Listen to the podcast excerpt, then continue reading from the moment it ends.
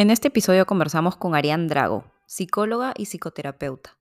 ¿Por qué siempre terminamos en el mismo tipo de relaciones? ¿Por qué nos vemos una y otra vez repitiendo situaciones similares? ¿Cómo nos podemos dar cuenta que estamos repitiendo patrones? Quédate con nosotras en este nuevo episodio Cuestionemos Juntos. En Cuestionar te invitamos amigos, conocidos o expertos que lograron diseñar su propia fórmula para cumplir sus sueños. Soy Carolina Gutiérrez y yo, Karina Montalbán, y en nuestro podcast viajaremos con nuestros invitados. Súmate a este vuelo en primera clase donde nos contarán cómo se atrevieron a hacer las cosas diferentes. Queremos que saques tus propias conclusiones a partir de sus experiencias. Aprenderemos de todo y más si es de alguien que ya juega el partido sin importar los resultados. Atrévete a cuestionarte y viajar hacia el cambio.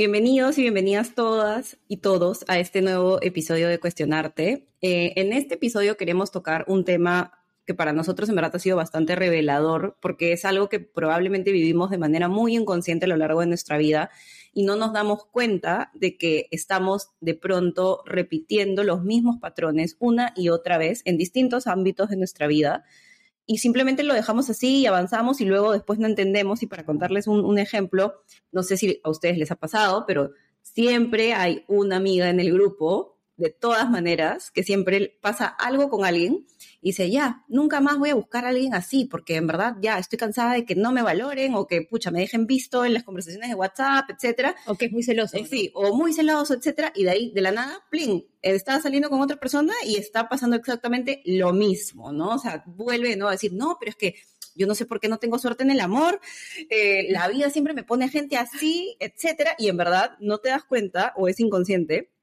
para esa persona que ella está buscando personas similares o perfiles similares y no rompe con esa cadena porque no es consciente de lo que está haciendo. Entonces, el día de hoy queremos hablar de este tema, de por qué repetimos patrones. Creemos que es un tema como súper, súper, súper importante, que en verdad hay que visibilizar, porque muchísimas personas no nos damos cuenta de que estamos haciendo esto, ¿no? Y justo hablaba con, con nuestra invitada del día de hoy hace un rato que había escuchado un capítulo anterior a, a nosotras y claro, me decía, en ese episodio tú hablabas mucho, y yo le mencionaba en varios episodios, de que yo era súper workaholic, o sea, estaba súper enfocada en mi trabajo, en verdad era como que de lunes a viernes mi vida era solo trabajar, y yo ya como que me divertía o hacía cosas distintas solo sábados, y domingos ya era como descansar para arrancar de nuevo el lunes, ¿no? Y como que viví casi cinco años de mi vida en ese sistema arduo donde mi objetivo era uno y estaba como súper enfocada a eso, entonces no había nada más, ¿no? Era como que solo eso. Y justo nuestra invitada me dice, eso también es un patrón. Y yo, por ejemplo, no había caído en cuenta de eso, ¿no? De que eso también probablemente había sido un patrón hasta que la pandemia y todo me hizo darme cuenta y, replantear un poco como dónde estoy y qué quiero en mi vida.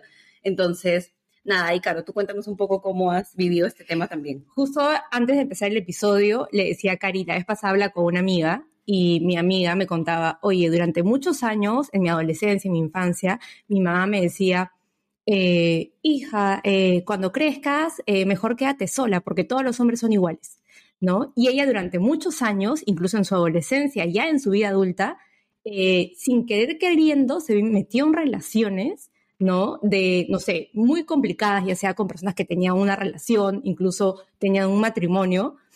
Y ella me decía, oye, yendo a terapia me di cuenta que, claro, yo me metí en relaciones complicadas porque claro, tenía este statement o este mandato que me hizo creer mi mamá y yo sin querer queriendo me lo había comprado de todos los hombres son iguales, por ende sin querer queriendo me autosaboteaba y me metía en relaciones complicadas, ¿no? Y yo decía, wow, qué fuerte y claro, yo averiguando acerca de un poco del tema del que vamos a hablar hoy, de por qué repetimos patrones, por qué siempre nos pasa lo mismo, yo decía, claro, todo tiene sentido, es porque te habías comprado este, digamos, statement como propio y lo habías llevado a la vida real en tu vida adulta, ¿no? Entonces, muchas veces las personas tendemos a sentirnos atraídas por un mismo tipo de persona, lo que decía Cari, no sé, eh, quizás yo en la adolescencia tuve a un flaco que era muy celoso y en mi vida adulta, sin querer queriendo, repetí ese patrón. Pero no nos damos cuenta muchas veces y andamos repitiendo patrones hasta que nos pasa algo muy caótico o ahí una bomba en nuestra vida y decimos, ya, ok, ahora todo tiene sentido. Entonces, hoy queremos hablar un poco acerca de eso, ¿no? De por qué siempre nos pasa lo mismo, por qué repetimos patrones. O incluso, ahí, sorry, para complementar, eh, tenemos patrones heredados, ¿no? O sea, por ejemplo, yo tengo, en, mi caso, mi mamá tiene mucho miedo a los aviones y hubo una época de mi vida donde yo también como que le agarré un poco de fobia Y, antes no me había pasado, pero creo que era porque también inconscientemente me había metido tanto miedo que era como que heredabas eso también y después ya al final cuando te das cuenta dices, oye, no, esto no es mío, ¿no? O sea, como suelta. Pero sí hay cosas que también a veces podemos como tomar de los demás y no nos estamos dando cuenta y como decía Caro, lo tomamos como propios. Sí, entonces hoy queremos presentarles a Arián Drago, psicóloga y psicoterapeuta, para que nos aclare todas estas dudas que tenemos y que muchas veces hemos andado en modo automático sin cuestionarnos. Así que Arián, bienvenida y para arrancar, eh, queremos que nos cuentes en qué etapa de tu vida te encuentras y cuándo fue que empezaste a cuestionarte.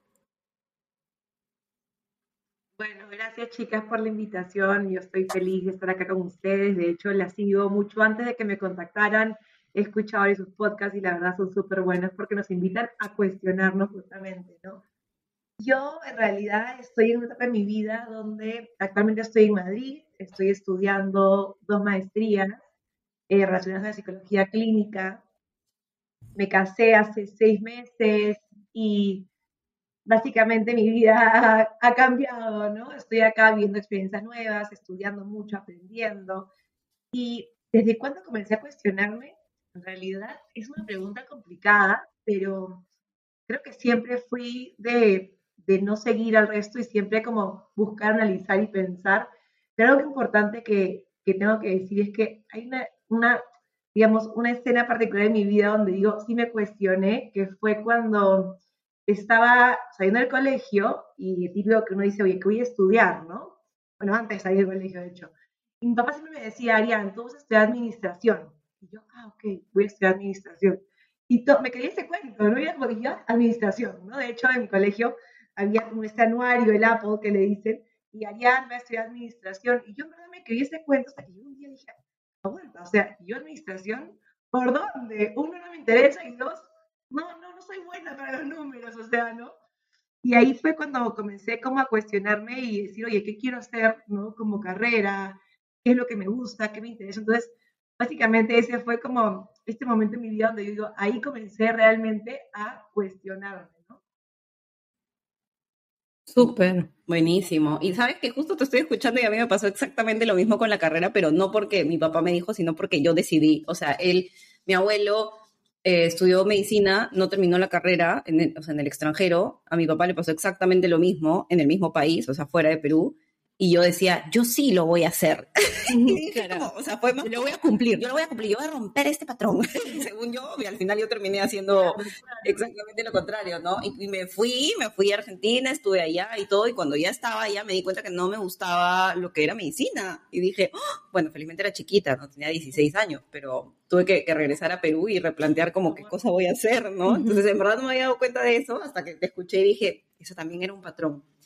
Eh, entonces, nada, ahí Ariana, queremos eh, arrancar un poquito con el tema y queremos que nos cuentes eh, por qué siempre nosotros normalmente terminamos como en el mismo tipo de relaciones, ¿no? Un poco el ejemplo que, que decía Caro, ¿no? O, en verdad siempre tenemos amistades, amigos, amigas, que siempre están como dándole vueltas al mismo tema, el mismo loop, y a veces es como ese hashtag, amiga, date cuenta de por qué nosotros a veces es como que siempre terminamos en esto, ¿no? Y algo que es importante mencionar ahí es que las personas, los seres humanos, muchas veces somos víctimas de nuestros patrones a nivel cognitivo y conductual. O sea, pasamos por la vida repitiendo esto. Pero específicamente con el tema de relaciones, que además me, me encanta trabajar en sesión, es importante como darnos cuenta de que las personas muchas veces iniciamos relaciones, nos vemos metidas en la relación ni siquiera cuestionarnos nada. ¿No? Y me encanta el nombre del podcast porque me hace demasiada relación a lo que estamos hablando, ¿no? O sea, cuando comenzamos a, a conocer un chico, a giliar y tal, muchas veces nos dejamos llevar por esta chispa inicial, este clic, ¿no? De, oye, qué guapo, me gustó y tal. Y pasamos rápidamente del clic a, digamos, al enamoramiento, ¿no? Y no hay ese, ese, y nos salteamos mucho de ese paso que es pensar. Es como usar la cabeza, y tomar la decisión. Y ahí es importante como darnos cuenta que cuando nos salteamos la elección mediante la cabeza y no nos cuestionamos, no nos preguntamos cosas como, por ejemplo, oye, este chico me conviene, ¿no? Lo que tú hablabas, Caro, de decir, oye, este chico está con esposa, tiene una esposa, ¿me conviene meterme ahí? Mm. ¿No? O este chico o esta chica cumple mis criterios de elección de pareja? ¿No? O sea, para irnos a vivir un país o para comprarnos una casa, sí la craneamos, sí la pensamos, sí ponemos como literalmente en una hoja, ok, pros, contras, tal, tal, qué es lo que quiero, cuál es mi visión. Pero cuando se trata de una, de una relación de pareja, es como que lo llevamos muy a la ligera, nos, llevamos, nos dejamos llevar mucho por este clic. Por la emoción. Por la emoción. Y justamente como para poder romper con eso, es necesario pensar, cuestionarnos y entender como, oye, este chico saca lo mejor de mí, ¿no? Si yo me salto este paso tan importante, ya termino una relación sin darme cuenta, donde quizás no estoy a gusto, donde quizás este pata no cumple con las expectativas que yo quiero, ¿no? Y ya no tengo la capacidad de tomar una decisión que sea congruente para lo que yo quiero, ¿no? Esto de, oye, me conviene, no me conviene, ¿no? Entonces, tomar la decisión con la cabeza es fundamental, fundamental, ¿no? ¿Cuántas veces, no sé si a ustedes les ha pasado que han estado en esta relación y han dicho, o han estado como viendo con un pata, han dicho, oye, a ver, me voy a poner a pensar, ¿este chico cumple con mis negociables, con mis no negociables?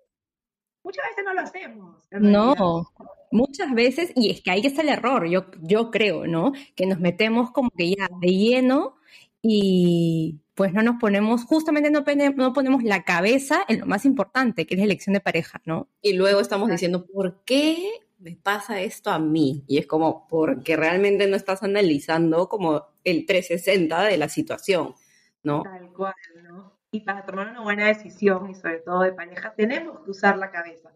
Pero para usar la cabeza tenemos que tener claro, digamos, cuáles son nuestros criterios y qué es lo que estamos buscando, ¿no? Mm, sí. Y en ese sentido, obviamente estos criterios, como ahora mencionaban hace un rato, es como también están un poco influidos por la infancia, por el tipo de crianza, por el aprendizaje vicario, que es como lo que yo viví de chica, lo que yo observé, yo aprendí y también quiero replicar o no, ¿no?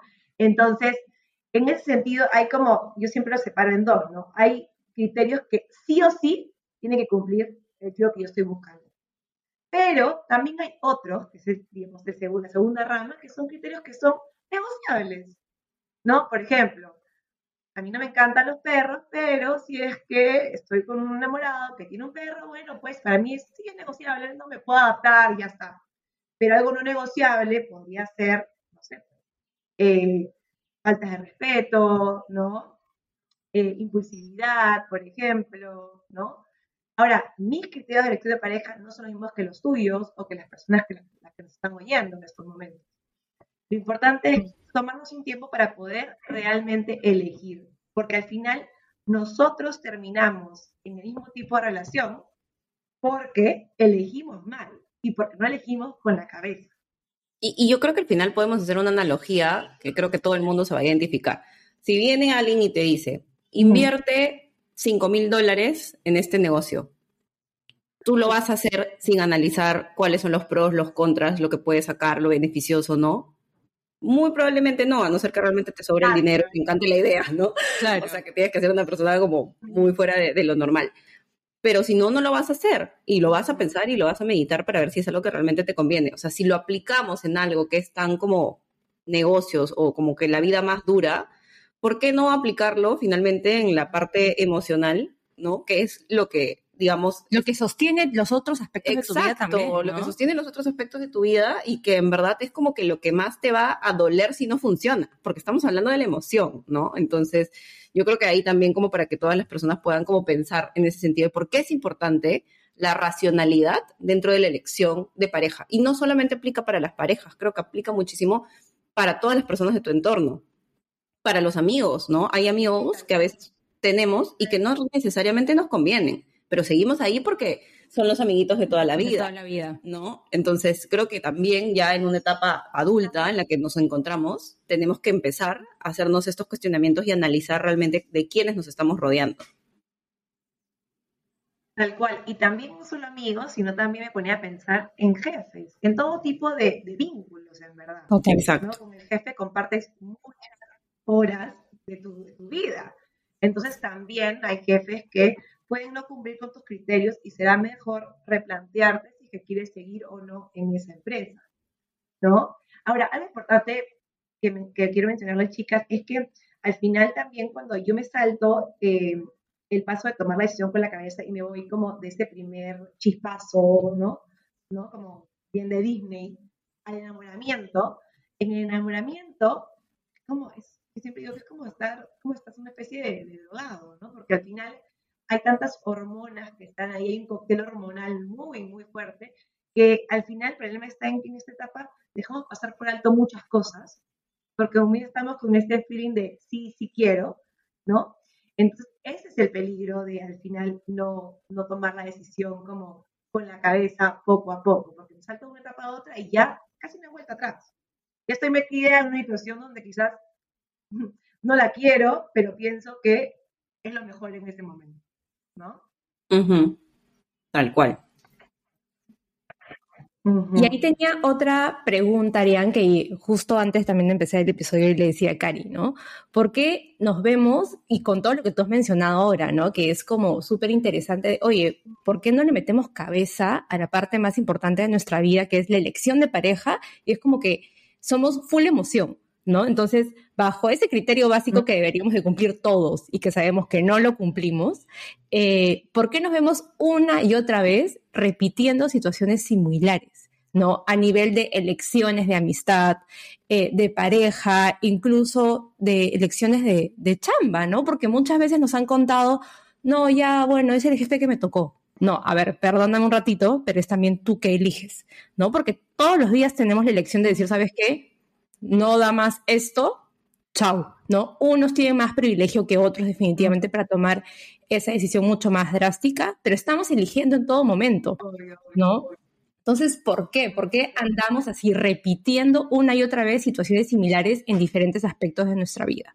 Y, hay algo súper importante, ¿no? Cuando hablamos del tema de elección. Siempre, si tú no eliges, alguien más va a elegir por ti, ¿no? Entonces, también es como, ¿realmente quieres pasarte toda la vida haciendo que el resto tome decisiones por ti o tú vas a empezar como a empezar a, coger las riendas de, tu vida como tal.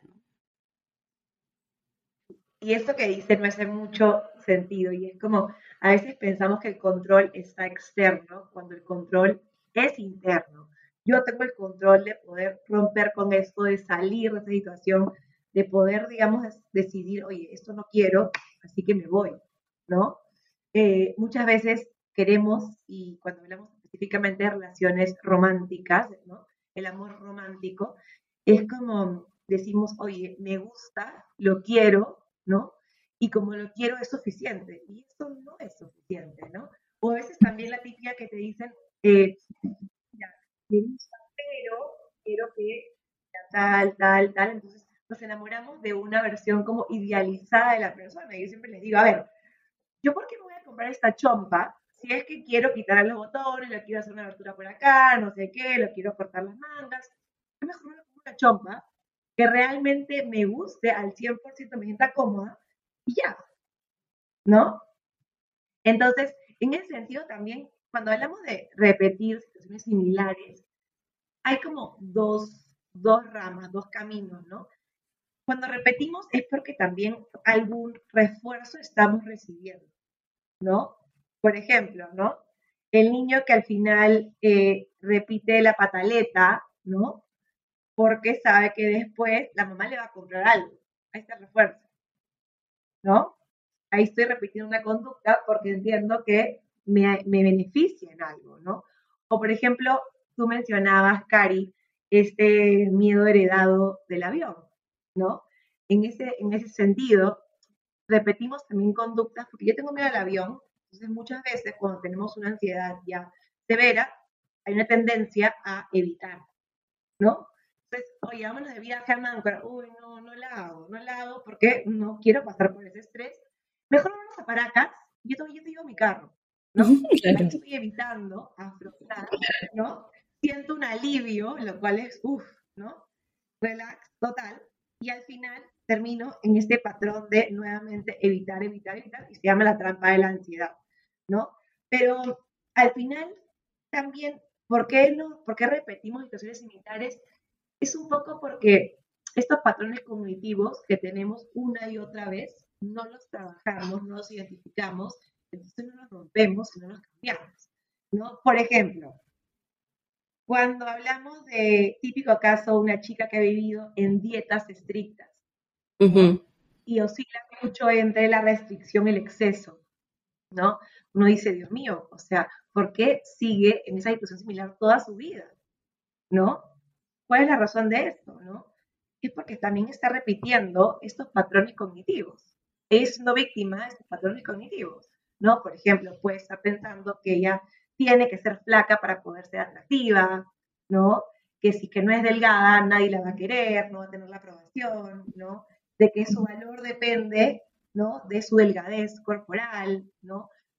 Al final también, digamos que repetimos situaciones similares porque seguimos con este diálogo interno igual, intacto, ¿no? Sin identificarlo, sin tener esa conciencia al respecto. Y ahí estás tocando un punto súper importante y de hecho ahí venía nuestra siguiente pregunta, ¿no? O sea, ¿cómo nos podemos dar cuenta que estamos repitiendo patrones? ¿Cómo volverlo inconsciente consciente? O sea, ¿tienes ahí algo que nos puedas compartir, alguna técnica, algo que podamos como compartirle a todos los que nos escuchan para que empiecen a reflexionar y se den cuenta si efectivamente es un patrón que hoy están repitiendo? Sí, creo que, y tu ejemplo está clarísimo. Karina, eh, cuando tú paraste en la pandemia, tu vida paró forzosamente, tú dijiste, Dios, me he pasado toda la vida trabajando y descuidando otros valores que también son importantes en mi vida. ¿No es cierto? Pues en ese sentido, las personas andamos en un piloto automático todo el tiempo. Y hay tiempo para cuestionarnos, para parar, para pensar, oye, esto me gusta, esto quiero, tanto a nivel de trabajo, a nivel de, de salud, a nivel de pareja. No, simplemente andamos como que ya, es lo que me toca no es lo que me toca, entonces tengo que seguir. Estoy con ya fue, le pido la mano, ni siquiera soy segura, pero bueno, es lo que toca, ¿no? No me vas a preguntar, oye, ¿es lo que quiero? ¿Quiero estar en pareja? ¿Quiero comprometerme? O de repente quiero estar soltero, y está bien, ¿no? Mm. Entonces, para poder darnos cuenta, es importante romper un poco este piloto automático y comenzar a tener conciencia plena de mí misma, ¿no?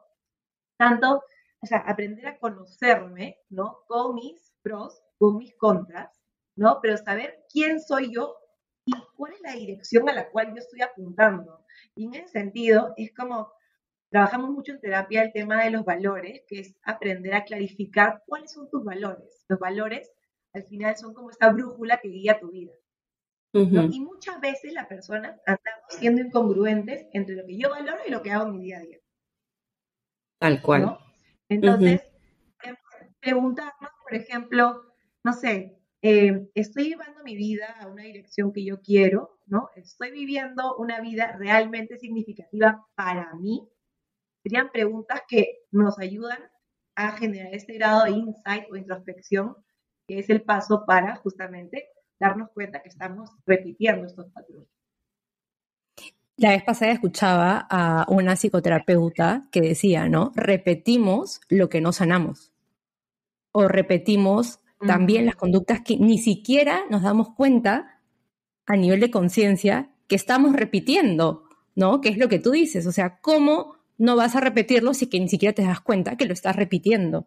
Y creo que ahí, no sé si coinciden conmigo, qué difícil llegar a darte cuenta que vienes repitiendo algo por 30 años de tu vida eh, porque no has tenido este momento para cuestionarte, ¿no? De, qué quiero, realmente me gusta. El, ejemplo de la chompa que tú decías, ¿no? Yo te digo muchas amigas que han estado en una relación porque sí, sí, me parece buena gente, me parece, no sé, cae de risa y eso me atrae, pero claro, ya sumergidas en la relación, querían cambiar a ese flaco como su muñeco de torta, ¿no? Y es como que no, no me gusta esto, que cambie esto, no me gusta, y es como que, a ver, estar en una relación de pareja es aceptar a la persona tal cual es, ¿no? Sí, puedes llegar a consensos, pero no vas a cambiar la esencia de la persona.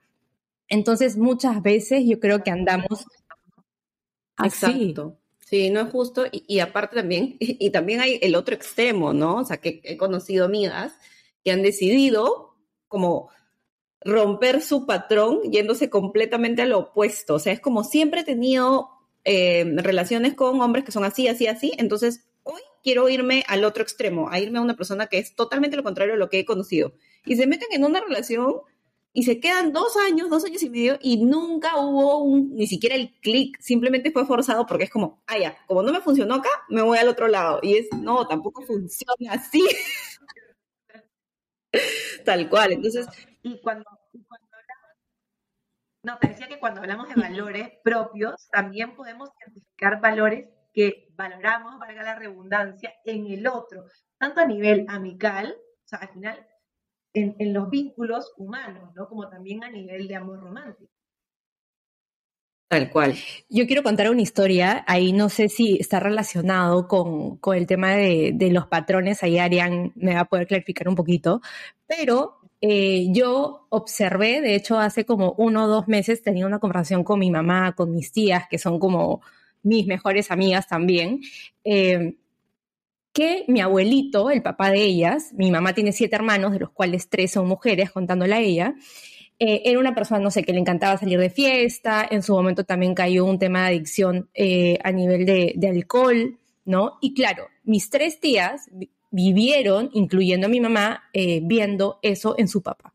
¿No? Entonces, cuando ya en su vida adulta, adolescencia, etc., deciden casarse, buscar una pareja con la cual van a tener hijos y formar una familia, las tres eh, incluyendo a mi mamá, buscaron una pareja totalmente diferente, o sea, el polo opuesto.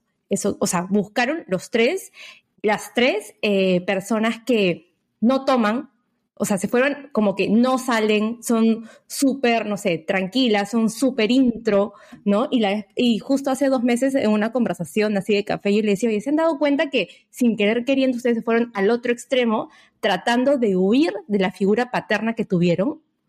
o sea, yo analicé eso como de manera externa, ¿no? Y las tres me dijeron, oye, de verdad, no me había dado cuenta de eso, ¿no? Y claro, las tres escogieron a su pareja eh, bajo ese criterio, huyendo de esta imagen paterna que ellas habían visto de manera incorrecta, ¿no? ¿Tú cómo ves eso, Ariane? Mm.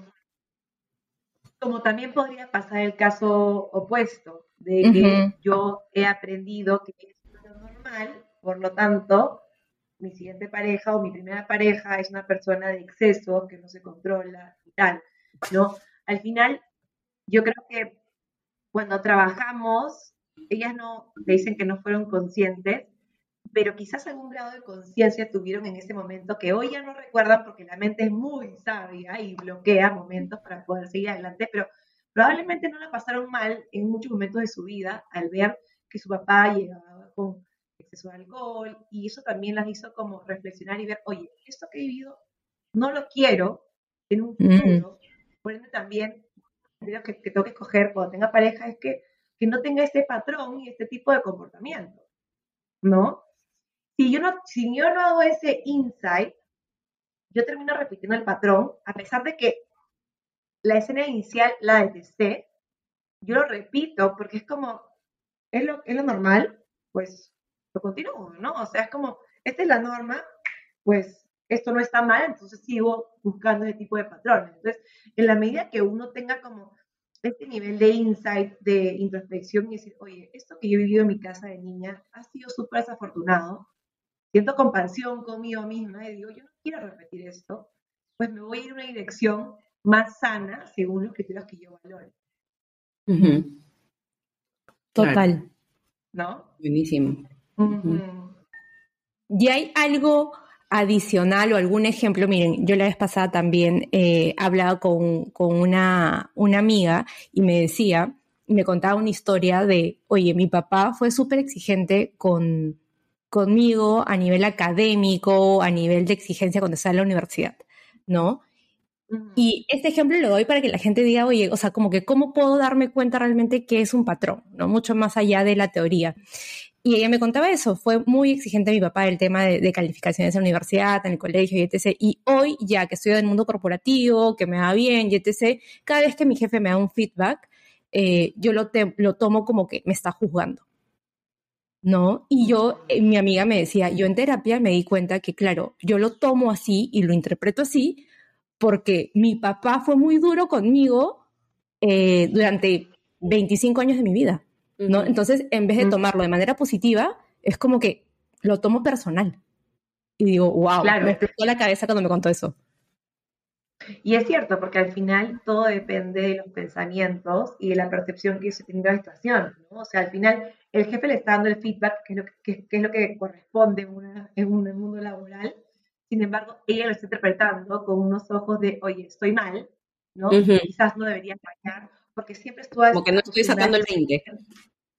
Ajá, ¿no? O sea, al final todo depende un poco de cómo interpretamos este, este mundo y la interpretación o la forma de, de, ver mi mundo llega, digamos, desde muy temprana edad. Yo siempre digo que las personas venimos como que está en esta hoja en blanco, obviamente con cara genética, ¿no? De yapa y todo lo demás, pero al final las experiencias, las creencias también se heredan, si es que no son cuestionadas, lo que alguien, lo que uno de ustedes decía acerca, ¿no? De la mamá, ¿no? Entonces, si es que yo no paro y no reestructuro mi mente y no ir a terapia es un espacio donde justamente es eh, propicia, ¿no? Donde yo comienzo a cuestionar y ver, oye, este, esta forma de estar pensando, interpretando, ¿me está ayudando o no?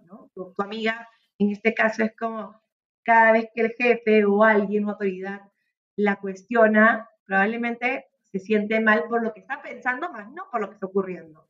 Entonces, ahí hay que romper ese patrón de pensamiento. Ahí es mm. forma de pensar constantemente, ¿no? De que tendría probablemente que ser todo perfecto, por este perfeccionismo que papá le instauró, ¿no? Y poca flexibilidad cognitiva que, que puede tener ahora también. Y yo creo que en verdad para la gente que nos sigue o nos escucha desde la primera temporada incluso, tú ahí, Arián, nos complementarás, pero yo creo que al final todo gira en torno al conocerte o al autoconocimiento, ¿no? O sea, si es que tú no te das un espacio para conocerte a ti mismo o saber, como tú decías, cuáles son tus valores, qué cosas te gustan, qué cosas no, o sea, detenerte 10 minutos al día y hacerte una pregunta a ti mismo y responder con sinceridad podría funcionar para ir conociéndote cada vez más, pero si no haces eso y nunca te detienes a hablar contigo misma o contigo mismo, probablemente nunca vas a tener éxito en darte cuenta de cuáles son estos patrones, qué cosas están pasando, qué, o cómo estás operando en tu vida, que necesariamente te está llevando de repente a caminos que no, no estás buscando. ¿No? Entonces, es súper importante y si se dan cuenta como a lo largo de todos nuestros episodios, siempre hay algo de como que es que tienes que conocerte a ti, ¿no? Entonces, así como nos damos, y es nuestra reflexión del día, ¿no?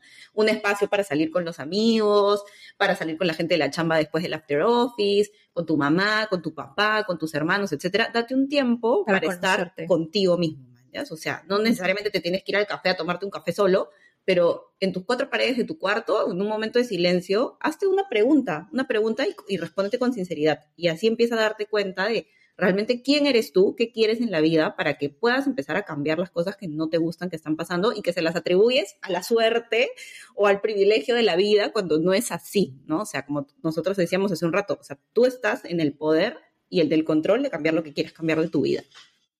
Sí, es cierto, porque, perdón interrumpa, Caro, pero a veces llegan pacientes a consulta y estos pacientes nunca en su vida han escuchado sus pensamientos, nunca han tenido este momento para decir, oye, ¿qué está pasando por esta máquina que todo el día piensa? Y a través de terapia comienzan a ser conscientes de ese mundo interno que al final les estaba llevando a tener patrones súper disfuncionales, ¿no? Entonces, mm. la terapia es un espacio que obviamente si se lo pueden regalar, regálenselo es para poder conocerte, para poder trabajar todos estos patrones de pensamiento que justamente te están perjudicando en lugar de ayudarte a alcanzar tus objetivos. Pero si no, pues busquen tener estos espacios, como tú dices, Cari, de poder, digamos, em, estar contigo mismo e ir hacia adentro y no solo hacia afuera, ¿no? A veces es como, voy a llamar a una amiga para que me diga qué hacer, ¿no? No, a ver, serena, piensa, ¿qué es lo que tú quieres? La respuesta también está acá, ¿no?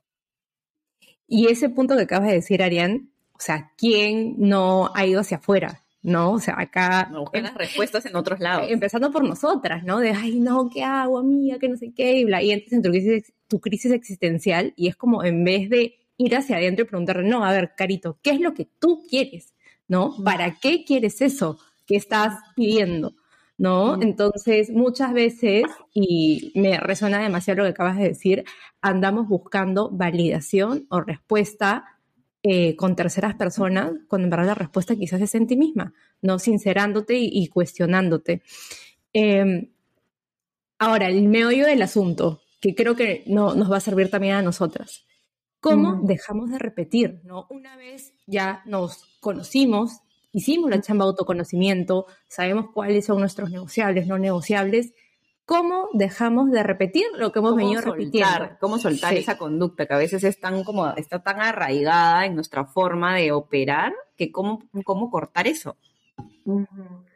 En realidad, a ver, ¿cómo, ¿cómo soltar o cómo dejamos de repetir?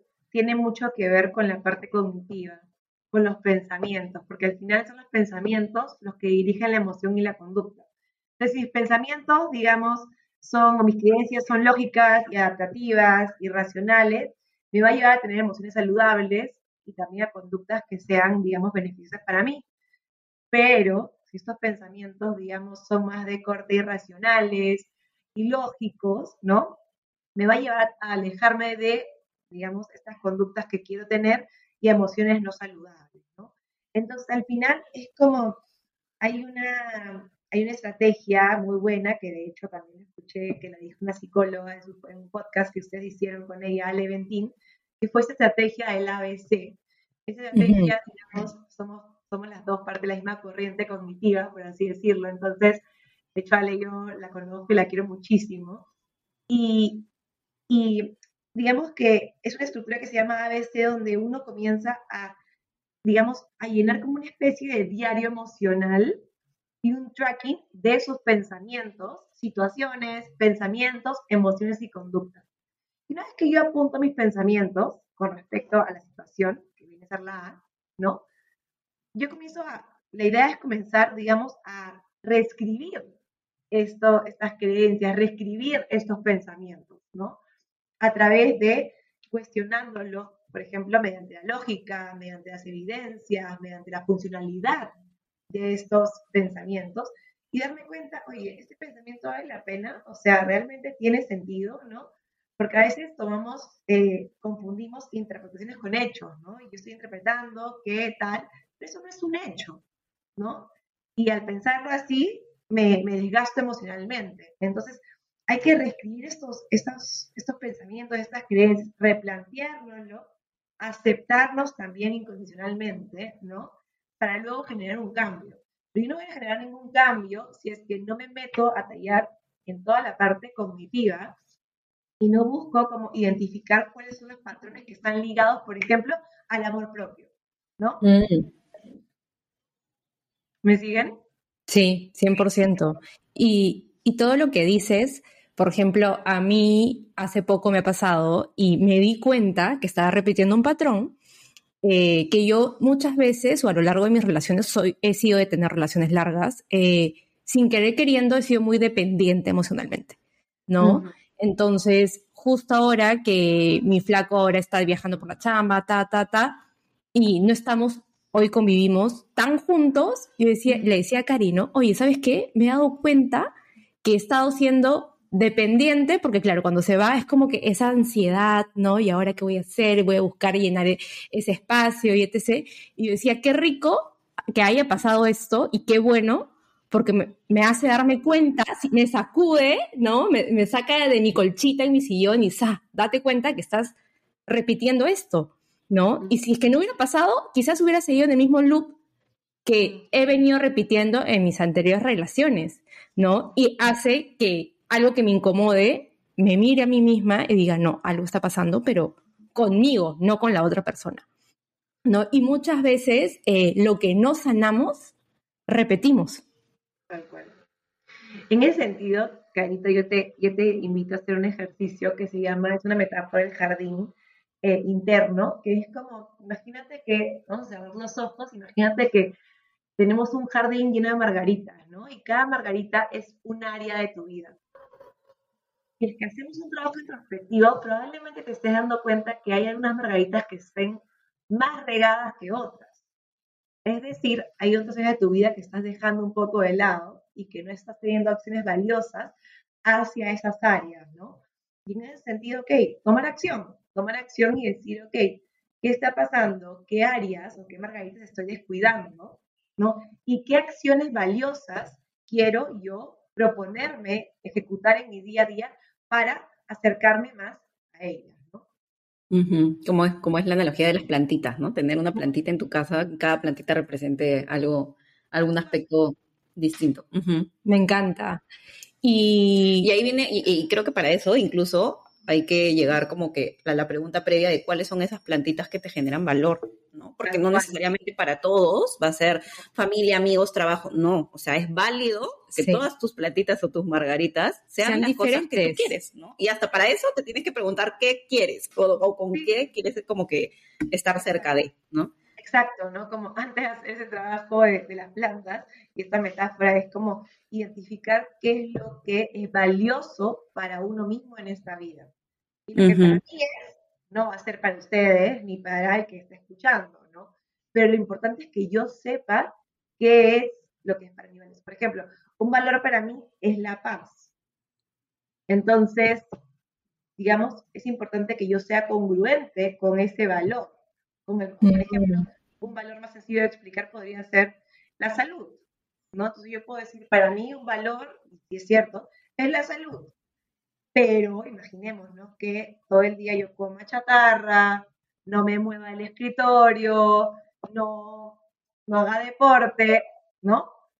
Es totalmente incongruente con lo que yo valoro, ¿no? Entonces, en ese sentido, sería importante como encaminar mis acciones del día a día hacia esa dirección valiosa. Pero no me voy a dar cuenta que estoy así si es que no paro, dejo el piloto automático y me replanteo qué está pasando con mi vida, ¿no?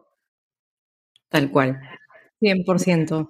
Ay. Ariane, nos ha encantado tenerte. Creo que incluso a nivel personal nos llevamos muchas lecciones. Eh, y como tú dices, ¿no? Qué importante es parar y cuestionarte, oye, ¿dónde estoy parada? ¿Qué estoy repitiendo? ¿Qué es lo que quiero de donde estoy para hoy, situación actual, hacia la futura, ¿no? Y muchas veces no, no lo hacemos, no queremos hacer la chamba.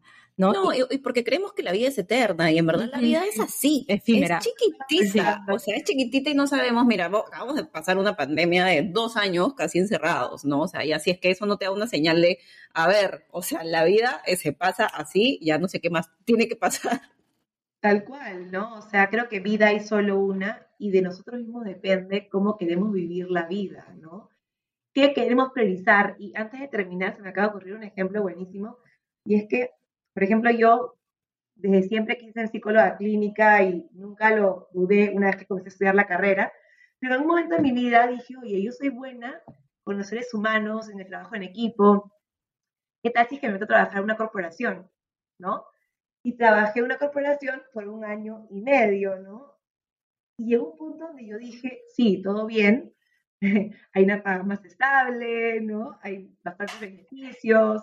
Y la verdad que yo la pasaba muy bien porque trabajaba con gente muy linda, pero después dije, oye, esto no me hace feliz, o sea, esto no, yo valoro mi tiempo, valoro y soy súper eléctrica, ¿no? Entonces ahí fue como un stop, ¿no? Decir, ¿qué es lo que quiero? sí, obviamente tiene sus contras, pero también tiene sus beneficios eh, y bastante grandes ser psicóloga clínica, pero puse una balanza y me cuestioné y dije, oye, yo al final es como vida hay una sola y uno tiene que hacer lo que realmente le hace feliz, ¿no? Entonces es importante dejar este periodo automático, creer que la vida es eterna, ¿no? Porque también pasa el típico ejemplo de la gente que chambea full y es que dice, el día que me jubile, ahí voy a descansar, ahí voy a conectarme con mis amigos. Imagínate. Ya, no voy a tener amigos, ¿no? O sea, realmente, y no sabes lo que puede pasar. Entonces, es importante vivir con conciencia plena el día a día y vivir cada día como si fuese, suena cliché, pero como el último día, es decir, siendo congruente con lo que tú valoras, para que mañana más tarde se apague el telón y tú viviste siendo congruente y una vida valiosa. 100%. Y justo hace, ayer creo, hemos lanzado un post de eso. Yo le decía a Cari, oye, muchas veces andamos quejándonos, ¿no? Y, eh, o sea, nosotros hemos sido esa persona de, ah, otra vez el lunes, estoy harta de la chamba, estoy harta de no sé qué, estoy. Como que, a ver, nadie va a venir a tocarte la puerta y cambiarte la vida. ¿no? Nadie va a venir a solucionarte los problemas, nadie va a venir a empujarte para que lleves a cabo ese, esa idea eh, o esa idea de emprendimiento que tienes y lo lleves a la acción. Nadie. Mm. Si es que tú no te haces responsable de tu propia vida, estamos fritas. ¿no? Entonces, qué importante es también volver a eso, toma el control de tu vida, ya sé responsable, no seas pasajero, sino sé conductor, pero de tu propia vida. ¿No? Entonces, eh, nada, Arián, te agradecemos y espero que a todos los que nos hayan escuchado el día de hoy les haya servido este episodio, ha sido súper eleccionador también para nosotras.